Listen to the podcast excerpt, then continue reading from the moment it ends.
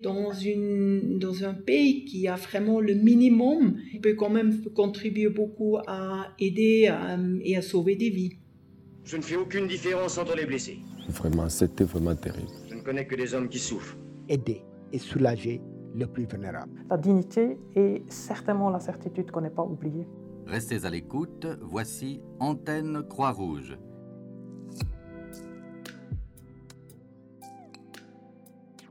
Humanitaire, un podcast produit et réalisé par la délégation régionale du CICR en France. Aujourd'hui, Katharina Ritz, chef de la délégation du CICR au Yémen, une conversation enregistrée entre Paris et Sanaa. Le Comité international de la Croix-Rouge, le CICR, est présent au Yémen depuis 60 ans, depuis 1962 et la première guerre civile qui a déchiré le nord du pays huit années durant. Depuis, le Yémen a vécu guerres et insurrections entrecoupées de périodes d'accalmie, mais ces 60 années, l'équivalent de trois générations, ont eu et continuent d'avoir des conséquences humanitaires très lourdes sur la population. Depuis 2015, un nouveau conflit fait rage, le plus meurtrier. Le CICR fait ce qu'il peut pour assister les populations dans un contexte sécuritaire difficile où les conditions d'accès aux victimes et la mise en œuvre des programmes d'assistance demeurent extrêmement complexes. Tout au long de ces dernières années, le tribut payé par les organisations humanitaires a été euh, très lourd. Aujourd'hui encore, les hostilités se poursuivent et les besoins demeurent colossaux. La mort de malnutrition ou de maladie sont venus s'ajouter à ceux des effets directs de la guerre et se comptent aujourd'hui par centaines de milliers. À cela s'ajoutent quelques 4 millions de déplacés internes. Katharina Ritz est la chef de délégation du CICR au Yémen depuis deux ans. Depuis Sanaa, la capitale du pays, elle organise et coordonne les opérations d'assistance, des secours d'urgence à la sécurité économique de familles ayant tout perdu, du soutien des hôpitaux aux visites en détention, de la recherche des personnes portées disparues à l'approvisionnement quotidien en eau potable de millions de personnes. Le CICR développe au quotidien une palette d'activités essentielles extrêmement large. Déléguée chevronnée, Katharina Ritz, Suissesse et infirmière de formation, a fait carrière au CICR sur les terrains les plus difficiles. Ces dix dernières années, elle a enchaîné comme chef de délégation la Libye, l'Irak et le Yémen. Parcours et engagement singulier, c'est ce qui te qualifie, Katharina. Alors pourquoi es-tu rentrée au, au CICR C'était presque un peu par hasard. C'était lors d'une fête, euh, 7 en Suisse, euh, célébration 7 en Suisse. J'ai visité euh, le musée CICR à Genève. C'était la première fois que euh, j'étais exposée au travail du CICR. Je connaissais pas du tout. À l'époque, je travaillais dans un hôpital euh, en Suisse et j'étais en charge des, étudiants, de, la formation des étudiants. Et je pensais que je pourrais peut-être aussi euh, contribuer à donner mes connaissances euh, plus, euh, plus loin que seulement à mon hôpital en Suisse. C'est comme ça, je suis rentrée au CICR et j'ai, j'ai pas quitté. Après ma première mission, j'ai continué. Maintenant, ça fait presque 25 ans. Et comment naît la vocation humanitaire? Katharina, ton premier métier était infirmière. Est-ce Florence Nightingale, la première des infirmières, l'égérie de Henri Dunant, qui t'a guidée vers l'humanitaire? Moi, j'étais beaucoup plus inspirée par les faits que euh, j'ai vu, j'ai vu des images, le CICR qui travaille dans des pays, euh, dans des conditions extrêmement difficiles, avec des équipes qui étaient pas privilégié de travailler dans les hôpitaux avec toute la technologie qu'on a eu gens évidemment en Suisse. Et euh, moi, j'étais inspirée par euh, donner quelque chose à des gens qui, qui peut-être n'ont pas cette opportunité d'avoir tout accès à cette formation, à l'information, euh, comment on travaille dans les hôpitaux, cette grande différence de travailler avec toute, euh, toute la technologie possible vers travailler dans, une, dans un pays qui a vraiment le minimum et on peut quand même contribuer beaucoup à aider euh, et à sauver des vies. Au milieu des années 90, tu étais en Afghanistan sous le premier régime taliban. Quel souvenir gardes-tu de cette mission? Moi, j'ai eu des, euh, j'ai des souvenirs qui sont vraiment euh, Je trouve que c'était toujours quelque chose très attachant. J'ai travaillé à l'hôpital de Mirwais à Kandahar. C'était à l'époque aussi sous les autorités talibans. Alors c'était la première fois j'étais exposée à, à, une, à une autorité islamique avec euh, tous. C'est aussi la première fois moi comme femme exposée à une autorité euh, euh, comme les talibans. J'étais, j'ai trouvé quand même que j'étais, on était toujours quand même très respecté parce qu'on travaillait dans l'hôpital et on a beaucoup négocié avec les autorités talibans en faveur des blessés, en faveur aussi des femmes qui, qui arrivaient à l'hôpital. Alors je trouvais c'était vraiment une expérience qui m'a qui m'a marqué. C'est la première fois que je portais aussi euh, je couvert ma, ma tête, les habits et tout ça. C'est pas quelque chose qui était facile au début pour moi. Je trouvais toujours ça m'a ça m'a intimidé un peu parce que euh, c'est pas, euh, ça m'a pas mis à l'aise. Et euh, aujourd'hui, je suis beaucoup plus à l'aise de travailler aussi dans des habits qui sont pas nécessairement dans ma culture, que j'ai aussi évolué beaucoup. C'est vrai que durant toutes ces années, Katharina, tu as enchaîné les missions sur des terrains particulièrement difficiles, euh, l'Afghanistan, l'Érythrée, le Rwanda, euh, Israël et les territoires occupés. Ces dix dernières années, comme chef de délégation du CICR, tu as enchaîné la Libye, puis l'Irak et aujourd'hui le Yémen. Alors comment vit-on à la longue des contextes aussi intenses? As raison, c'est souvent, on me, pose souvent la question euh, si je voudrais pas un jour prendre une, une mission un peu plus, plus calme. Une mission avec l'autre mission, c'est pas nécessairement toujours la même chose. On développe aussi des capacités professionnelles qui sont souvent aussi liées à des, des caractères des missions qu'on fait, des opérations. Moi, je pense, je, euh, je suis quelqu'un qui est beaucoup plus développé aussi mes capacités de travailler dans des contextes comme la Libye, l'Afghanistan, le Yémen, euh, l'Irak dans des situations conflits actifs, qui me fait plus un spécialiste dans des contextes euh, ou des missions opérationnelles. Et pour ça, j'ai aussi poursuivi probablement beaucoup plus une carrière euh, dans des délégations comme celle-ci, j'ai passé mes dernières années. sans dire que toutes les autres délégations contribuent extrêmement beaucoup à nos opérations. Mais euh, c'est comme ça, j'ai vu que probablement j'ai toujours continué à, poursuivre ma, carrière dans des contextes beaucoup plus opérationnels. Être femme chef de délégation du CICR en Libye, en Irak ou en Yémen euh, est-il finalement un plus?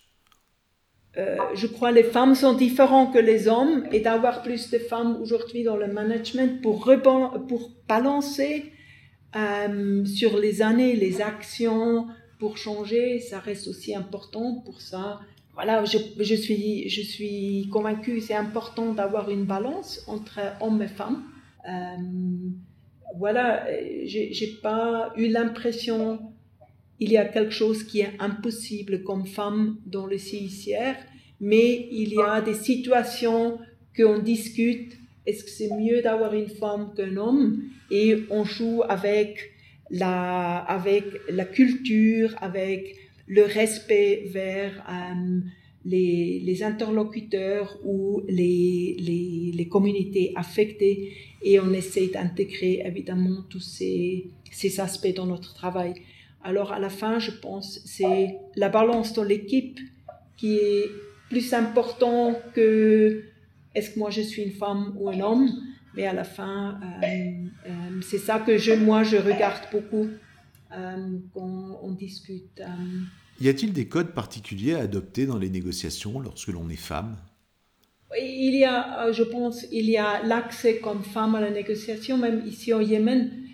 il y a certainement des interlocuteurs qui sont moins confortables avec une femme, mais généralement, je pense c'est pas nécessairement quelque chose on ressentit dans les réunions. Mais le Yémen a beaucoup de traditions dans, dans le, dans le l'informel, le cut, le chewing, le, ensemble pour discuter.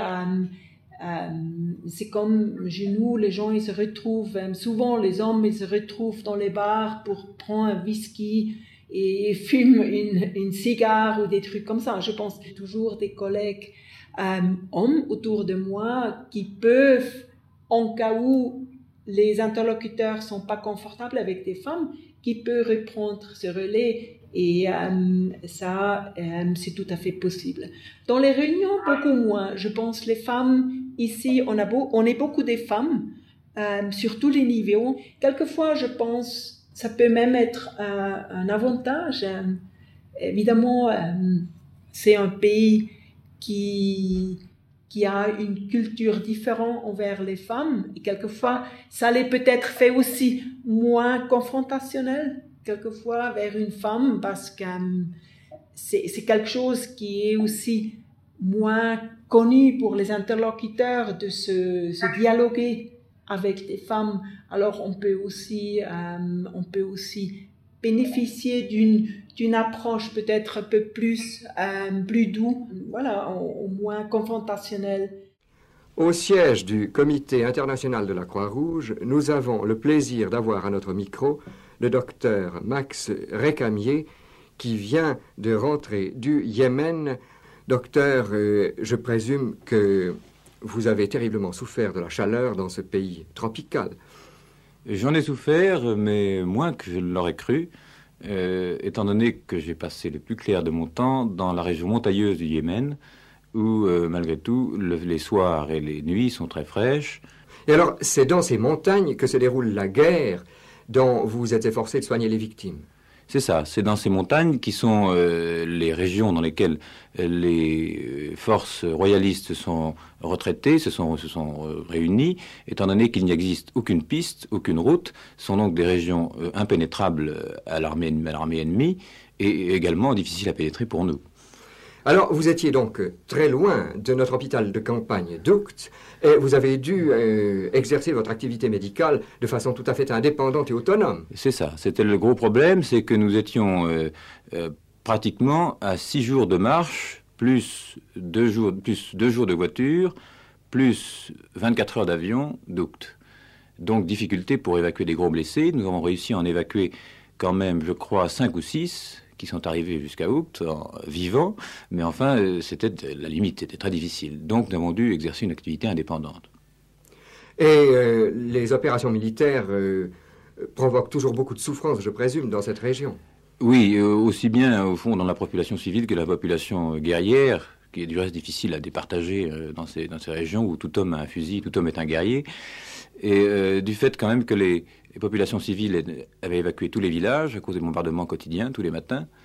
Et euh, donc tout ça, euh, toutes ces populations vivaient dans des grottes plus ou moins humides, avec euh, une famine plus ou moins constante. Alors il y avait beaucoup de, troubles, si vous voulez, médicaux, civils, autant que de blessés militaires. Est-ce que vous n'étiez pas assailli par la population souffrant de ces événements, vous et votre collègue, le docteur Greletti Est-ce que vous arriviez à faire face à la situation? Oui, euh, il fallait limiter. C'est assez difficile, étant donné que euh, c'était la première fois depuis un certain nombre d'années, même peut-être de siècles, qu'ils voyaient des médecins dans la région. Et alors, ils avaient tendance à, évidemment, à prendre un peu pour la magie tout ce qu'on leur fait, tout ce que nous leur faisions. Et alors, il, faut, il fallait arriver un peu à limiter. Mais enfin, petit à petit, on arrive à canaliser. Et nous avons établi un système de fiches par malade, qui a eu beaucoup de succès parce que, comme dans tous les pays arabes, la chose écrite est la chose importante. Alors nous avons donc pu à peu près canaliser de cette manière, jusqu'au jour où nous nous sommes aperçus que les fiches étaient revendues au marché euh, aux autres malades, ce qui fait qu'on voyait revenir des malades avec des fiches qui n'étaient pas les leurs, et alors ça a compliqué la vie. eh bien, docteur, je suis certain que vous avez fait une œuvre admirable au Yémen, d'ailleurs nous le savons par les rapports qui nous sont parvenus. Nous vous remercions du dévouement que vous avez euh, témoigné à la cause de la Croix-Rouge et nous vous remercions d'avoir bien voulu euh, venir à notre micro. Oui, je crois qu'il y a, il y a, il y a quelques, quelques témoignages du docteur qui, me, qui sont toujours euh, les mêmes. Les montagnes, comme il a dit, les routes sont évidemment beaucoup plus développées aujourd'hui que, comme il a raconté, on fait tous par voiture. Mais mais le, le, le climat, ça s'est certainement pas changé. Et toi, en tant que chef de délégation du CICR au Yémen, qu'est-ce qui te passionne le plus? Je reviens, euh, hier je suis revenue d'une euh, visite euh, terrain, j'ai visité le bureau de Bagil, qui est un bureau qui s'occupe de l'hôpital de Bagil. Ensuite j'ai enchaîné ma visite à Hodeida et la semaine avant j'étais à Mareb et à Aden. Moi je, dois dire de reconnecter avec les bénéficiaires ou les autorités. Euh, par exemple, avant-hier, j'ai parlé avec le médecin en charge d'un centre de dialyse. Eux, ils se connectent à travers les lignes de front, comment eux, ils sont encore en contact avec le centre à Aden, à Mukala, qui est de l'autre côté du, du, front line. Et je pense, ça c'est ça c'est vraiment des conversations qui, m'inspirent, qui me donnent de l'énergie. Nous sommes loin des aventures des docteurs Récamier et Grel Thiboviel dans le Yémen de 1964. À noter néanmoins que ces deux Français seront parmi les fondateurs, quelques années plus tard, de Médecins sans frontières. Aujourd'hui, le CICR au Yémen, c'est quelques 640 collaborateurs répartis du nord au sud, depuis Sada au nord jusqu'à Aden au sud, en passant par Sanaa, la capitale, Odeida, le port sur la mer Rouge, et encore la ville de Taïz. Le CICR y développe une très large palette d'activités et de programmes. Euh, l'institution soutient des dizaines de structures médicales, euh, alimente en eau potable des millions de personnes euh, aujourd'hui au Yémen, visite des dizaines de milliers de détenus, sans parler des opérations de secours d'urgence, notamment la prise en charge de blessés de guerre ou encore le soutien de millions de déplacés. Euh, Katharina, en tant que chef de délégation du CICR au Yémen, quel regard portes-tu sur les conséquences humanitaires euh, des sept années euh, qui viennent de s'écouler, de sept années d'un conflit extrêmement féroce? Le Yémen, c'est un pays, après maintenant sept ans conflit, c'est un pays pauvre, les gens ils sont affectés par, par une, insécurité économique, nutritionnelle, des maladies, des pandémies comme le Covid et tout ça à travers tout le pays. Alors le CICR a dû choisir les régions que nous, on va se concentrer avec, euh, avec un focus sur les régions qui sont directement là où les, euh, hostilités se passent. Aujourd'hui, la mission Yémen, ça, ça consiste de 10 bureaux au total euh, à travers le Yémen, tout au nord de Sada jusqu'au sud de Aden et Mareb, il y a deux autorités. Euh, il y a souvent, on parle à deux autorités souveraines, comme eux, ils se présentent. Alors ça nécessite toujours quand même beaucoup de, de, de bien balancer euh, nos interactions avec la population, avec les autorités, avec les, avec les, les porteurs d'armes et tout ça. On travaille avec environ euh, 800 euh, collègues yéménis. Ils ont un peu une double rôle. Ils font, c'est nos collègues, c'est les humanitaires, c'est eux qui soutiennent les, les, les communautés, mais souvent ils sont aussi affectés par les conflits.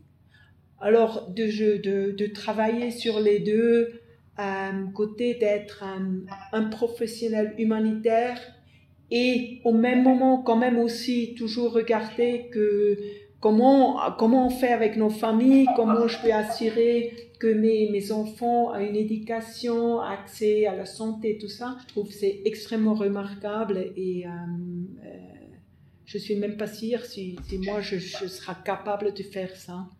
Euh, si je ne sais pas que ma, ma famille est en, sécurité en Suisse. Quand tu regardes ta carrière, 25 ans, c'est-à-dire euh, une génération, euh, on peut dire que le CICR s'est beaucoup transformé, mais qu'est-ce qui, selon toi, a, le plus changé? Voilà, évidemment, tout le, qu'est-ce qui m'a, la, la, plus grande évolution, comme moi j'ai commencé, il n'y a pas eu, déjà, il n'y a pas eu l'Internet, il n'y a pas eu la connexion entre, même au sein du CICR, c'était pas qu'on était constamment connecté avec le terrain, même au sein d'une délégation. Je me souviens très, très bien, la première mission que j'ai fait, c'était à Tchouba, au Soudan, qui aujourd'hui c'est la capitale du Sud-Soudan. Euh, nous, on n'a pas eu accès à un téléphone. Il y a seulement un téléphone qui était utilisé une fois euh, par jour pour faire le contact avec la capitale, avec la délégation capitale. Alors déjà, cette connexion a beaucoup changé, mais ça a changé euh, d'une manière professionnelle. On est on, échange permanent avec tout le monde carrément. Alors tout ce qui se passe est immédiatement en train de suivi par, euh, par ici, par peut-être Genève, le, siège ou la région. Nous, ça nous a changé les générations qui arrivaient. Euh, et, merci Dieu, ça a changé. C'est une nouvelle génération.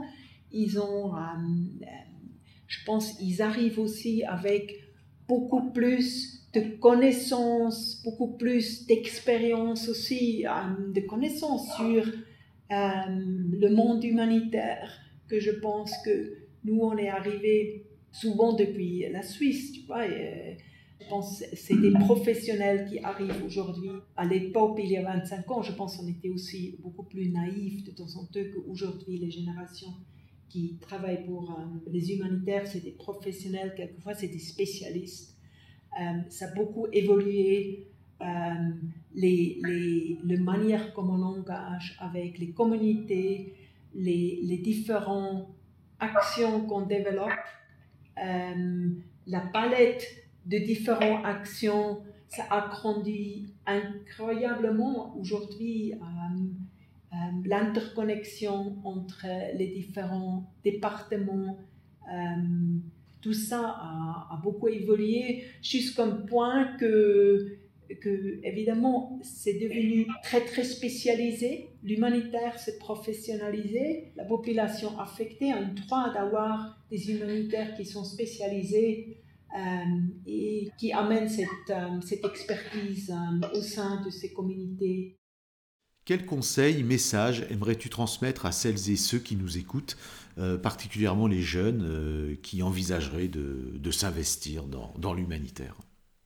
Le, travail humanitaire, c'est pas c'est un travail, c'est un travail qu'on doit être des professionnels. C'est pas euh, ça, ça, nécessite quand même une certain compromis. Je pense à la vie qu'on a dans, quelquefois dans des délégations que j'ai vécues pendant beaucoup des années et, pas une vie comment quelquefois penser normal. Maintenant, je trouve c'est extrêmement gratifiant, ça m'a appris beaucoup sur l'humanitaire aussi pour balancer euh, mon, ma perception envers le monde, envers les problèmes mondiaux euh, quand je rentre à la maison en Suisse, je pense que euh, ça me donne une perspective qui est certainement pour moi très très important pour après aussi amener ça dans mon cercle social, dans ma famille, avec mes nièces, mes neveux.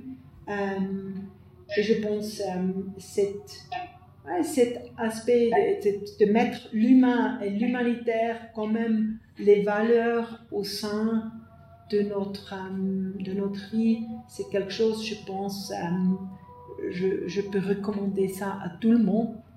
Euh, mais on doit rester professionnel et, et, et, mettre les, les communautés affectées au, milieu de, de l'attention. C'est n'est pas pour moi, c'est vraiment pour la population qui qui, est, qui est affectée.